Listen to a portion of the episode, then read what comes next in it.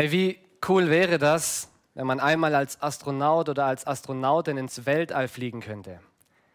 So einmal die Erde ganz anders betrachten. Einmal so ganz anders ins Staunen geraten über das, was Gott geschaffen hat. Blöd nur, dass es da einige Voraussetzungen gibt und Qualifikationen, die man mitbringen muss, um als Astronaut oder als Astronautin arbeiten zu können. Man sollte so etwas wie Physik, Luft- und Raumfahrttechnik oder Medizin studiert haben. Wäre schon mal ein KO-Kriterium für mich. Idealerweise sollte man neben Englisch noch eine weitere Fremdsprache beherrschen. Ist auch nicht ganz so verkehrt, wenn man einige Jahre Flugerfahrung als Pilot vorweisen kann. Man sollte sehr austrainiert und sportlich sein und sehr stressresistent sein. Eine ganze Reihe von Qualifikationen, die man da mitbringen muss. Und deswegen verwundert es nicht, dass es nur sehr wenige Menschen gibt, die als Astronaut oder als Astronautin arbeiten können. Ist es nicht so, dass wir manchmal dieses Leistungsdenken auch auf unsere geistliche Beziehung übertragen? Dass wir denken, dass Gott uns nur gebrauchen kann, wenn wir besonders qualifiziert sind, wenn wir eine ganze Reihe von Voraussetzungen erfüllen. Unser heutiger Predigtext aus dem zweiten Buch Mose in Kapitel 3 und Kapitel 4 der zeigt uns, dass Gott gerade ganz unqualifizierte Menschen gebraucht, um seine guten Pläne auszuführen. Das Thema der heutigen Predigt lautet, Gott ist in den Schwachen mächtig. Und dieses Thema wollen wir anhand von drei Punkten entfalten. Und die Predigtstruktur, die könnt ihr auch den Gottesdienstblättern entnehmen. Den ersten Predigtpunkt, den sehen wir in den ersten zehn Versen von Kapitel 3. Gott offenbart sich dem Mose und nur wenn wir diesen großen Gott vor Augen haben, werden wir wirklich verstehen, wie es sein kann, dass er ganz schwache Menschen gebraucht, um seine Pläne auszuführen. Aber so wie wir Gott erkennen müssen, müssen wir auch uns selbst erkennen. Wir müssen verstehen, dass unsere Befähigung nicht aus uns selbst herauskommt, sondern in unseren großen Gott begründet liegt. Das sehen wir in diesem großen Mittelteil, den wir gerade in der Textlesung gehört haben. Es ist wahr, dass Gott uns nicht braucht, um seine Pläne auszuführen. Aber es ist wunderbar, dass er uns gebrauchen möchte. Und deswegen sehen wir auch, dass er Mose beruft und ihn ausrüstet. Und er fordert von ihm Gehorsam. Das sehen wir in dem dritten Predigtpunkt, in unserem letzten Abschnitt aus Kapitel 4, die Verse 18 bis 31. Ich hoffe, dass wir an diesem Sonntagmorgen erneut in Staunen geraten über unseren großen Gott. Das ist wirklich mein Gebet dass das uns tief durchdringen kann, dass wir verstehen, mit wem wir es hier eigentlich zu tun haben. Damit das geschehen darf, damit wir diese Wahrheit erkennen, möchte ich zu Beginn noch kurz beten. Himmlischer Vater, wir danken dir so sehr für das große Vorrecht und Privileg, jetzt auf dein Wort hören zu dürfen. Vater, wir wollen dich wirklich bitten, dass du unseren Blick schärfst für deine Größe. Hilf uns deine Herrlichkeit, deine Majestät zu sehen und zu erkennen wir wollen dich bitten, dass dieser Gottesdienst dazu beitragen darf, dass wir mehr und mehr verändert werden, dass wir dir vertrauen und nicht misstrauen.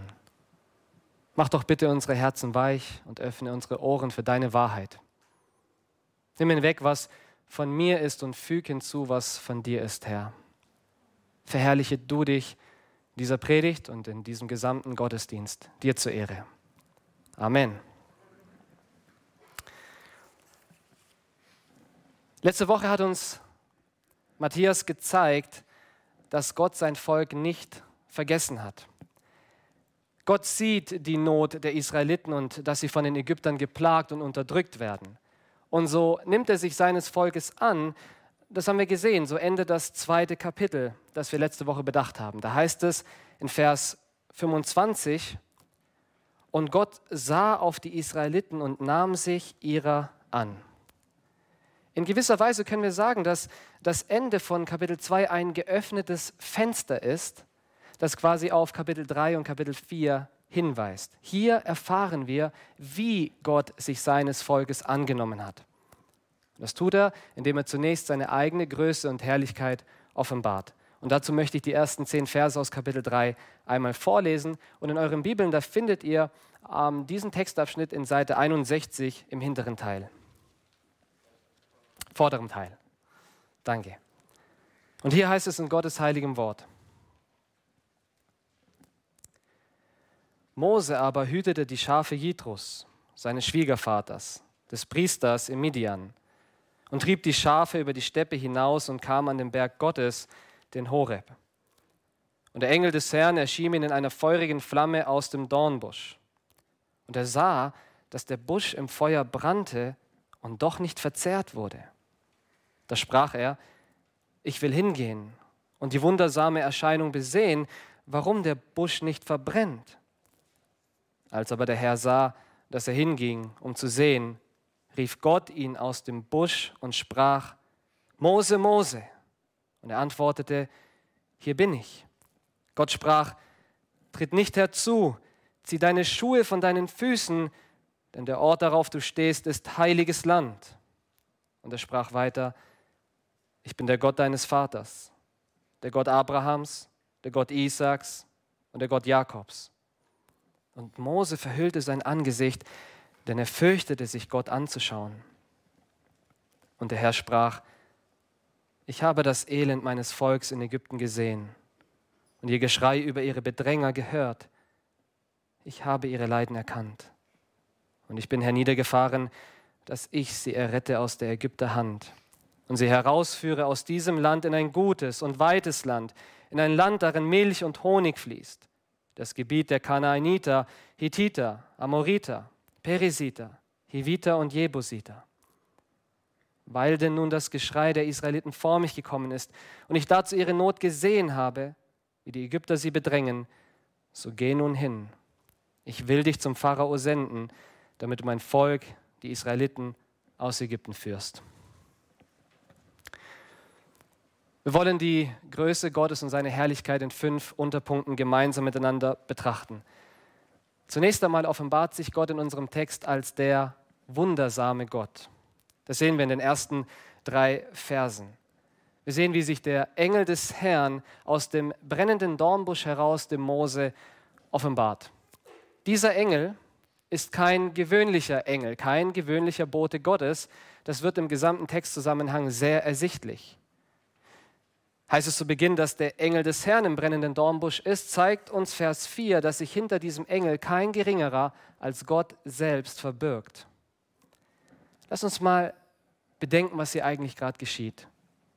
In der Wüste, da war es nicht so ungewöhnlich, dass mal ein Gestrüpp, dass ein Busch angefangen hat zu brennen. Wir können das ja auch heute in ganz vielen Gebieten der Erde beobachten, wenn es da so Dürrezeiten gibt, dass dann Waldbrände geschehen oder dass ein Busch oder ein Gestrüpp mal anfängt zu brennen.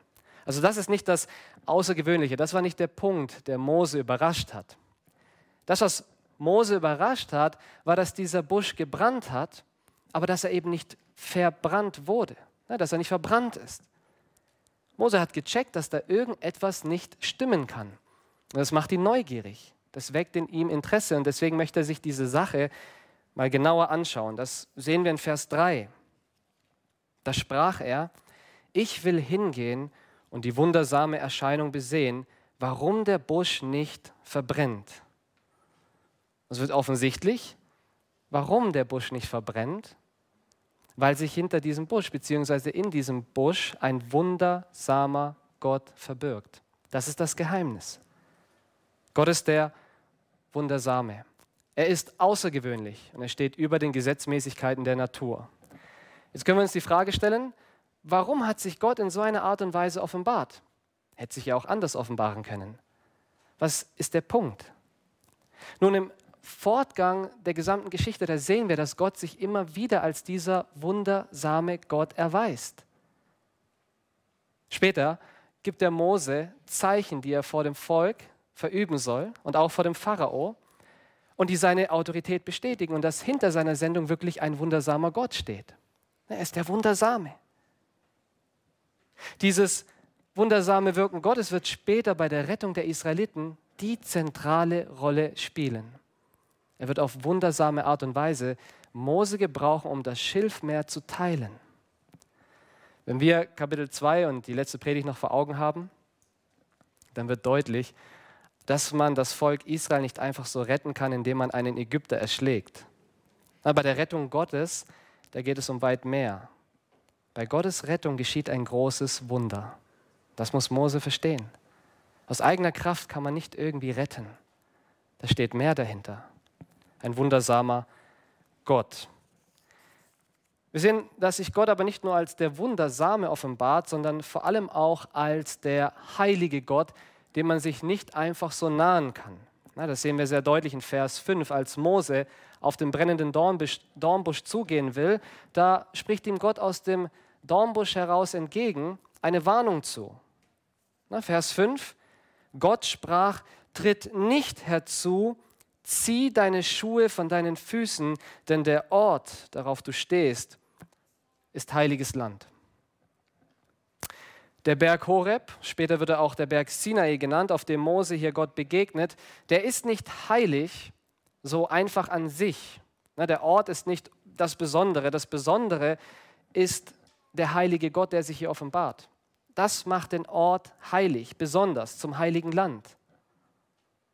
Das Besondere an diesem Ort ist Gott selbst.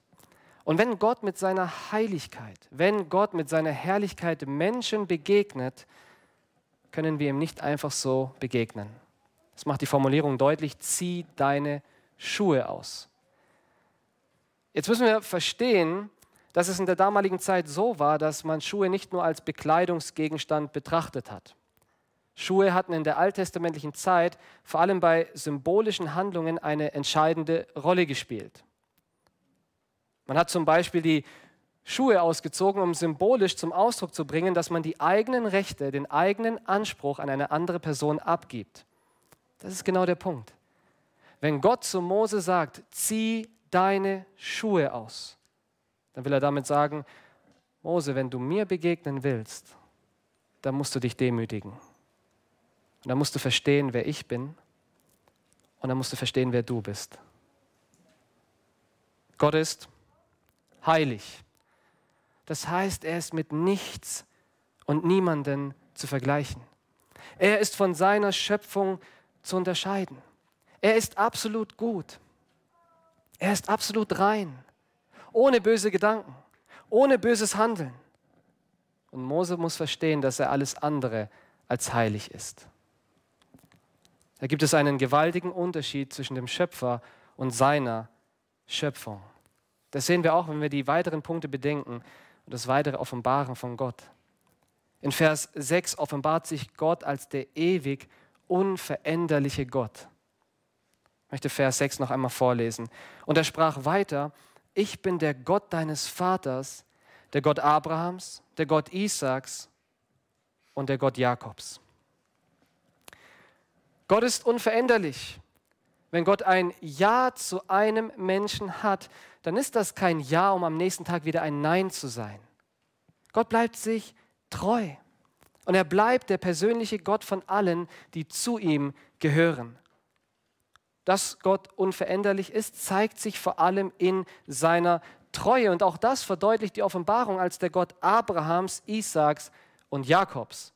Gott hat Abraham ein Versprechen gegeben. Und dieses Versprechen hat er Isaac bestätigt und dieses Versprechen hat er auch Jakob bestätigt. Israel soll eine große Nation werden. Und er hat sein Versprechen erfüllt. In Kapitel 1 sehen wir das schon, wie sich das Volk Israel immer weiter vermehrt. Gott ist treu. Aber sein Versprechen hat nicht nur umfasst, dass Israel zu einer großen Nation werden sollte, nein, er würde sie auch in ein verheißenes Land führen. Was Gott verspricht, das führt er auch aus, weil er in seinem Wesen treu ist. Lass uns auch darüber nachdenken, dass es hier nicht heißt, ich war. Ne? Es heißt nicht, ich war der Gott deines Vaters, der Gott Abrahams, der Gott Isaaks und der Gott Jakobs. Es heißt, ich bin der Gott deines Vaters, der Gott Abrahams, Isaaks und Jakobs. Als dieser Ich bin als der ewig Seiende wird er auch niemals aufhören, der Gott Abrahams, Isaaks und Jakobs zu sein und all derer, die zu ihm gehören. Gott ist der ewig Unveränderliche. Was Gott antreibt, gerade in und durch schwache Menschen zu wirken, ist seine Barmherzigkeit. Das ist der nächste Punkt, den wir sehr deutlich sehen.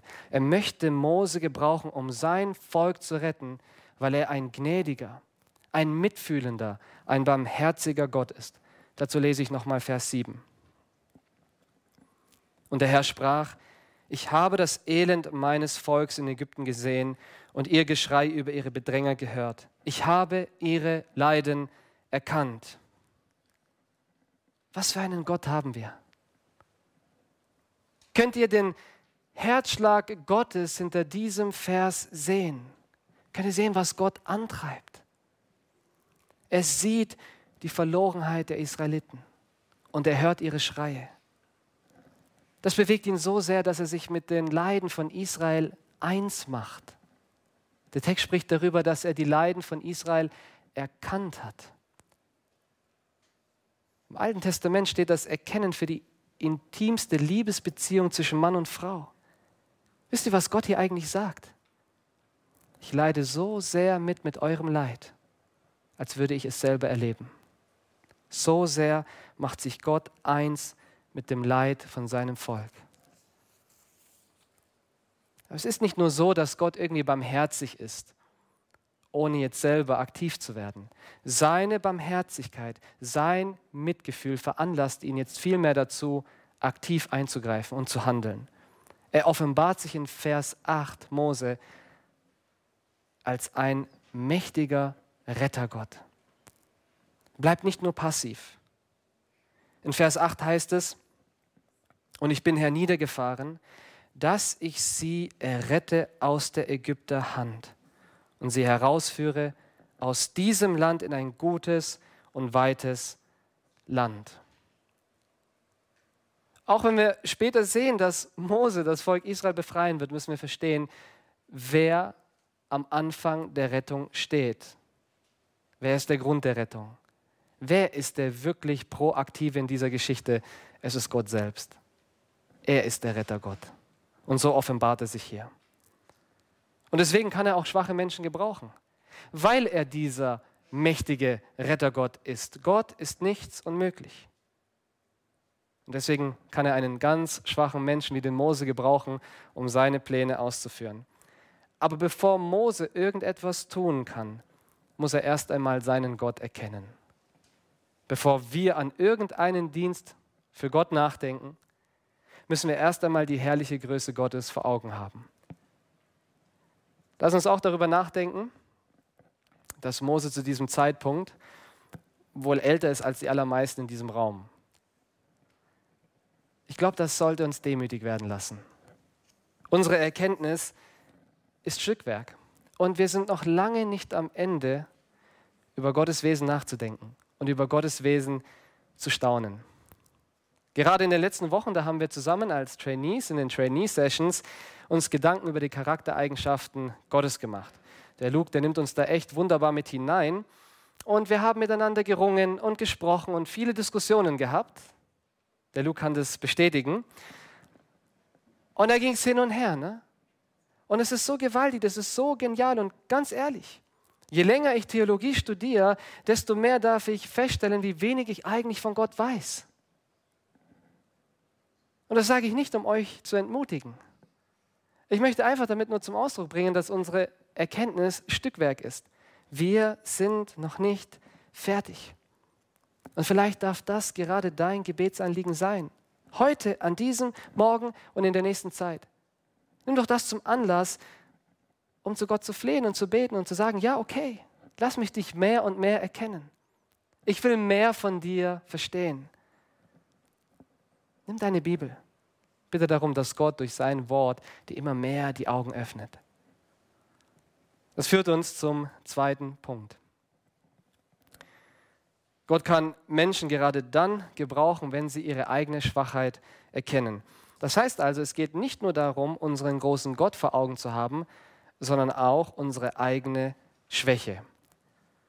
Und wir haben in der Textlesung gehört, dass Mose wenig Probleme damit hatte, seine eigene Schwäche zu sehen. Lass uns gemeinsam einige Einwände von Mose betrachten, die er vor Gott jetzt vorbringt, um seine Berufung nicht wahrzunehmen. Na, den ersten Einwand, den sehen wir in Kapitel 3, Vers 11. Mose sprach zu Gott, wer bin ich, dass ich zum Pharao gehe und führe die Israeliten aus Ägypten? Das klingt nicht mehr so nach diesem Rambo, ne? nach diesem selbstbewussten Machertyp, den wir noch in Kapitel 2 gesehen haben.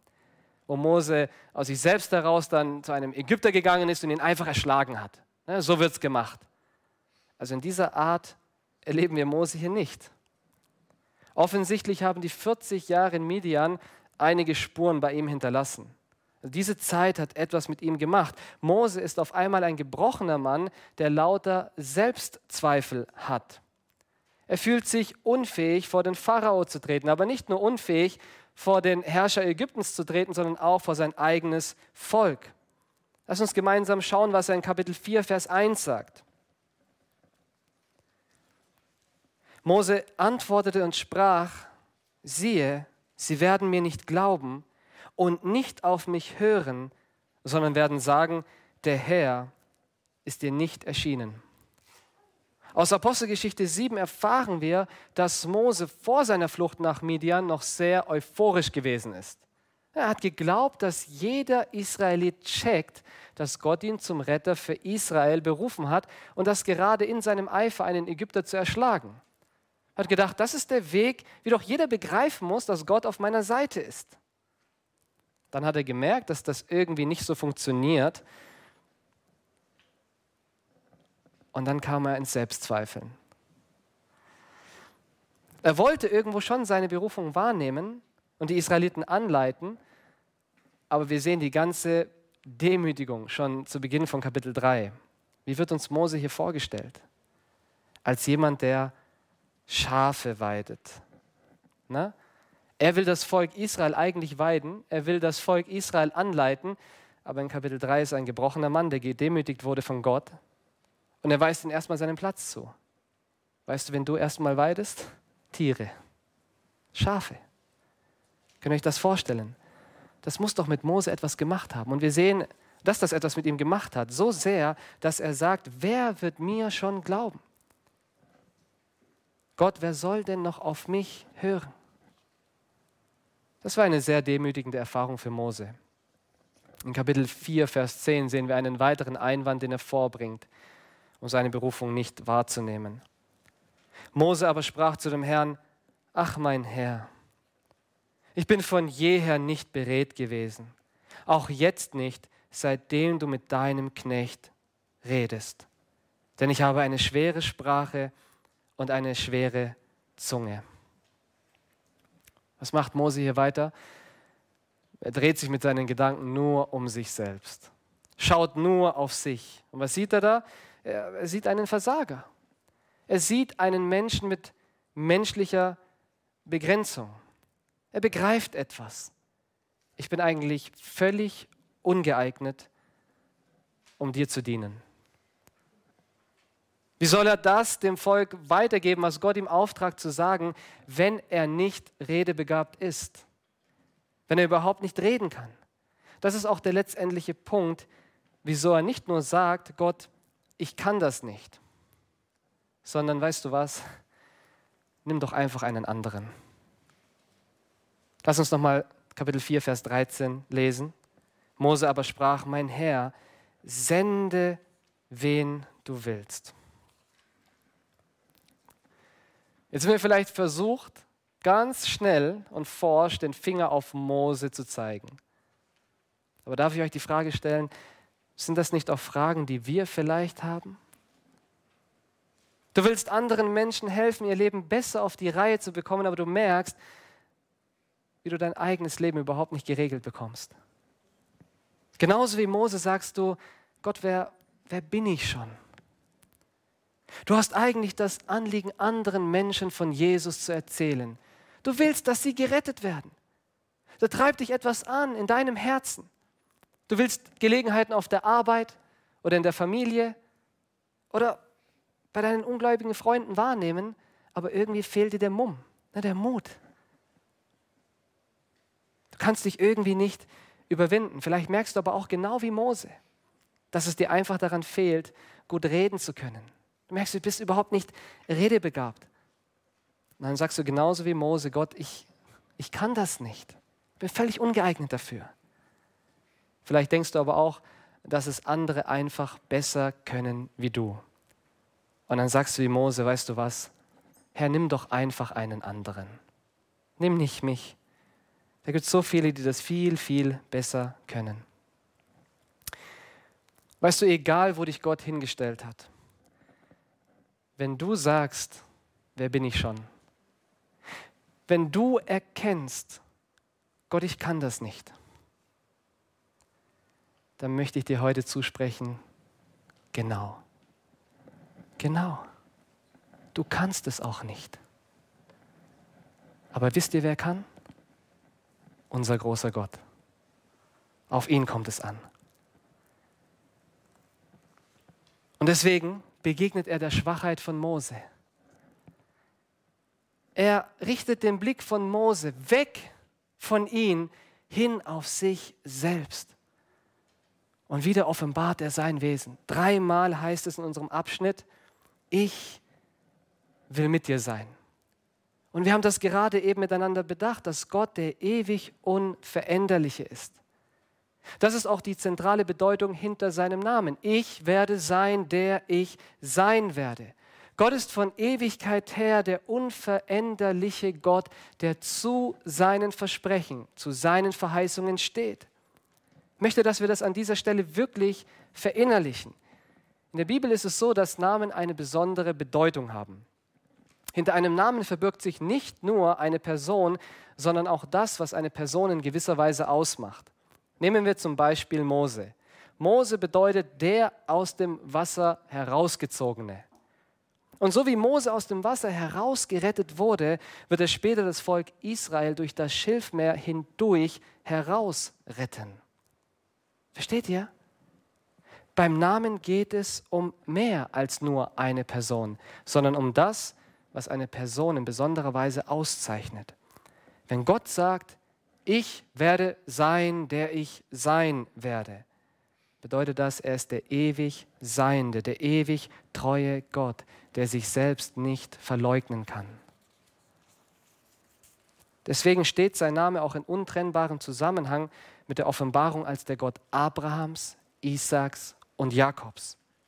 Gott hat Abraham versprochen, das Volk Israel in ein verheißenes Land zu führen und Gott kann seine Versprechen nicht brechen. Nimmst du den ewig treuen Charakter von Gott weg, dann hört er auf, Gott zu sein. Aber die Selbstoffenbarung von Gottes Namen, die zeigt uns doch gerade, dass niemand, kein Mensch und kein Umstand dazu imstande ist, irgendetwas an Gottes Wesen zu verändern. Der Name Gottes verdeutlicht aber auch, dass ihn niemand erst zu diesem Gott gemacht hat. Den Ausspruch, ich werde sein, der ich sein werde, den kann man auch mit der Gegenwartsform übersetzen. Das ist die Formulierung, die uns wahrscheinlich weitaus geläufiger ist. Ich bin, der ich bin. Genau das ist der Punkt. Gott wurde nicht, er ist. Niemand macht ihn zu diesem Gott. Und als dieser ewig Seiende wird er auch immer der gleiche bleiben. Ich werde sein, der ich sein werde. Gott ändert sich nicht.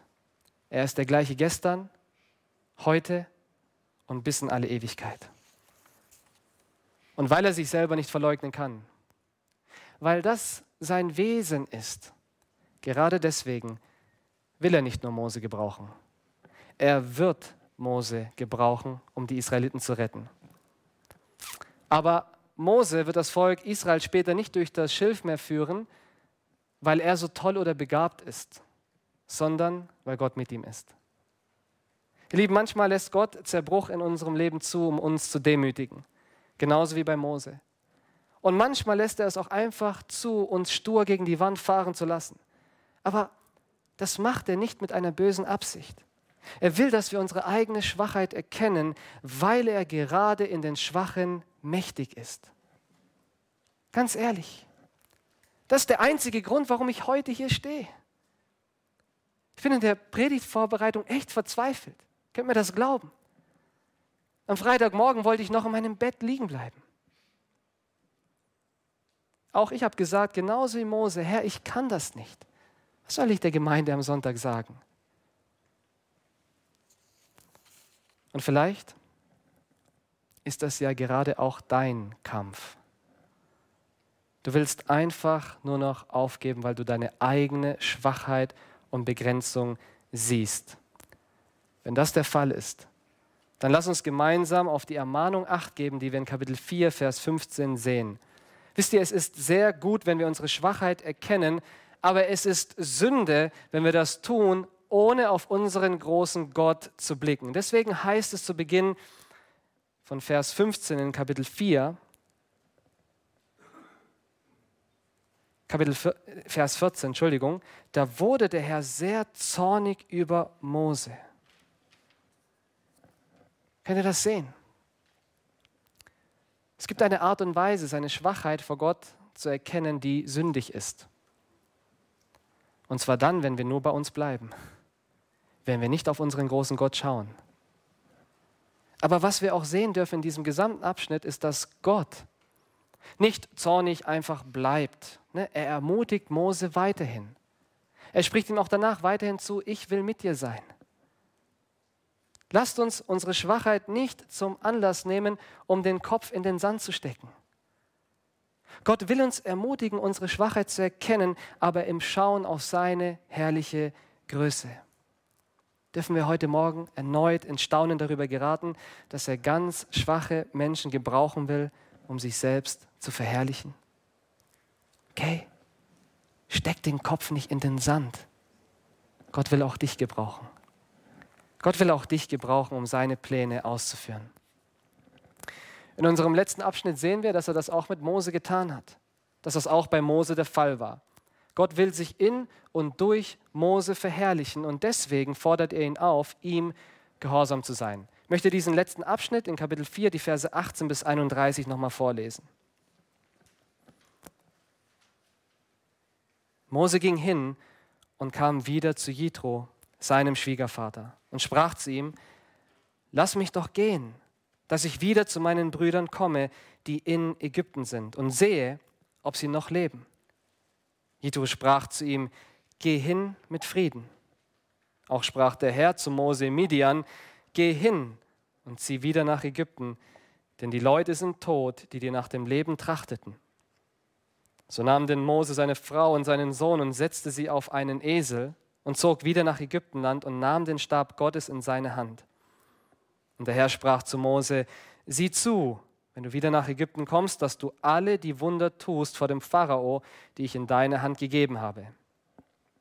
Ich aber will sein Herz verstocken, dass er das Volk nicht ziehen lassen wird.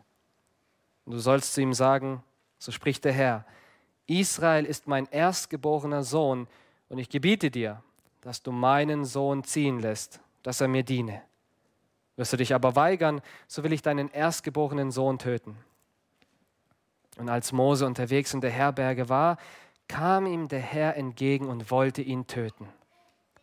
Da nahm Zippora einen scharfen Stein und beschnitt ihrem Sohn die Vorhaut und berührte damit seine Scham und sprach, du bist mir ein Blutbräutigam.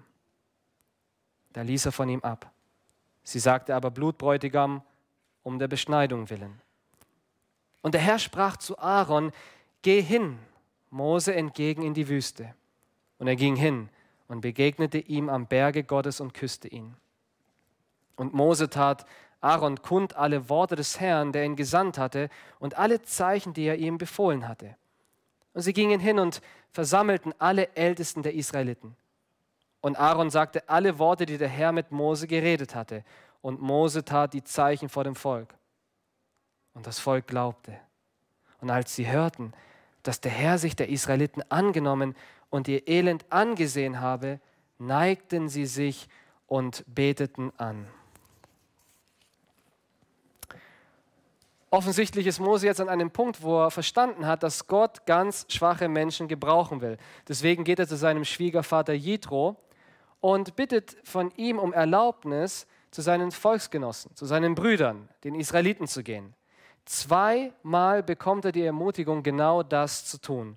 Einmal von seinem Schwiegervater, ganz am Ende von Vers 18. Da heißt es, geh hin mit Frieden. Die zweite Ermutigung kommt von Gott selbst in Vers 19. Ganz zu Beginn heißt es hier, auch sprach der Herr zu Mose Midian, geh hin. Gott will Mose gebrauchen, und deswegen gibt er ihm ganz klare Anweisungen, die er in Ägypten tun soll. Vor dem Pharao soll Mose die Wunder wirken, die Zeichen, die Gott ihm aufgetragen hat, zu tun. Und dann soll er auch dem Pharao verkünden, dass Gott möchte, dass er die Israeliten ziehen lässt, damit sie ihm dienen. Und das sehen wir. Gott erhebt einen Anspruch über den Pharao. Er möchte, dass sein Volk freigelassen wird. Und das macht er nicht nur, weil er die Not der Israeliten sieht. Das ist auch ein Grund, aber das ist nicht der einzige Grund. In den Versen 22 und 23 sehen wir das, dass ein weiterer Grund ist, dass Gott möchte, dass Gott ihm, dass Menschen ihm dienen. Schaut mal, ich lese das nochmal vor. Und du sollst zu ihm sagen, so spricht der Herr, Israel ist mein erstgeborener Sohn und ich gebiete dir, dass du meinen Sohn ziehen lässt, dass er mir diene. Ja, das ist das Ziel Gottes, dass Menschen unter seine gute Herrschaft kommen und für ihn leben. Wenn Gott Israel hier als einen erstgeborenen Sohn bezeichnet, dann bedeutet das, dass Israel eine gewisse Vorrangstellung unter den Völkern einnimmt. Diesem Volk möchte er sich in besonderer Weise offenbaren, dieses Volk möchte er in besonderer Weise retten und das eben zu dem Grund, dass sie ihm dienen. Und mit dieser klaren Anweisung, mit diesem klaren Auftrag soll Mose zum Pharao gehen. Und das bedeutet auch, dass Gott ganz schwache Menschen wie Mose gebrauchen will zu seiner eigenen Verherrlichung. Darum geht es Gott. Er möchte geehrt werden als der, der er ist, als ein mächtiger Rettergott. Das bedeutet aber nicht, dass Gott einfach über den Ungehorsam von Mose hinwegsehen kann. Und das sehen wir sehr deutlich in Vers, 24. Und als Mose unterwegs in der Herberge war, kam ihm der Herr entgegen und wollte ihn töten. Ihr Lieben, wir haben das gesehen in der Selbstoffenbarung Gottes in den ersten zehn Versen. Gott ist auch ein heiliger Gott. Und hier können wir sehen, wie ernst es ihm wirklich mit der Sünde ist. Um das zu verstehen, was hier geschieht, müssen wir uns den Bund in Erinnerung rufen, den Gott mit Abraham geschlossen hat. Bei diesem Bund hat Gott sich dazu verpflichtet, Abrahams Nachkommen zu segnen, zu einer großen Nation werden zu lassen und sie in ein verheißenes Land zu führen. Und das zentrale Zeichen dieses Bundes, mit dem Gott sich zu seinem Wort verpflichtet hat, ist die Beschneidung. Und wie ernst Gott diese Anordnung gewesen ist, sehen wir im ersten Buch Mose Kapitel 17 in Vers 14. Da heißt es, wenn aber ein männlicher nicht beschnitten wird an seiner Vorhaut, wird er ausgerottet werden aus seinem Volk weil er meinen Bund gebrochen hat. Viermal in diesen beiden Kapiteln offenbart sich Gott als der Gott Abrahams, als der Gott Isaaks und als der Gott Jakobs. Das erinnert uns daran, dass er der Gott ist, der treu ist und der zu seinem Wort steht, der zu seinen Verheißungen steht. Das bedeutet auf der einen Seite, dass er wirklich das Volk Israel retten wird. Er wird das wirklich tun weil er sich selber nicht verleugnen kann. Aber das bedeutet auf der anderen Seite auch, dass er jeden richtet, der seine heiligen Gebote missachtet. Gott ist treu. Mose ist in der Tradition Israels groß geworden und er weiß ganz genau, dass er seine Söhne, seine beiden Söhne zu beschneiden hat. Das wird allein darin ersichtlich, wenn wir die Reaktion von seiner Frau vor Augen haben. Zipporah checkt sofort, was los ist. Und sie weiß sofort, was zu tun ist. Und wer war Zippora? Das war keine Israelitin, ne? das war eine Midianiterin. Die weiß sofort, was zu tun ist. Und so nimmt sie einen scharfen Stein und beschneidet den einen Sohn von Mose, den er nicht beschnitten hat. Sie weiß, dass ihr Mann in Lebensgefahr schwebt. Was für eine dramatische Geschichte, oder? Stell dir mal vor, du als Mutter müsstest dein eigenes Kind, deinen eigenen Sohn beschneiden. Hier können wir wirklich sehen, wie heilig Gott ist und wie ernst es ihm mit der Sünde ist und dass er Ungehorsam niemals segnet. Das ist unser Gott. Ich möchte euch die Frage stellen, ob das auch in unser Gottesbild hineinpasst. Wir bekennen Gott als den Liebevollen, als den Gnädigen, als den Barmherzigen, als den Wundersamen. Aber darf Gott für uns auch der heilige Gott sein?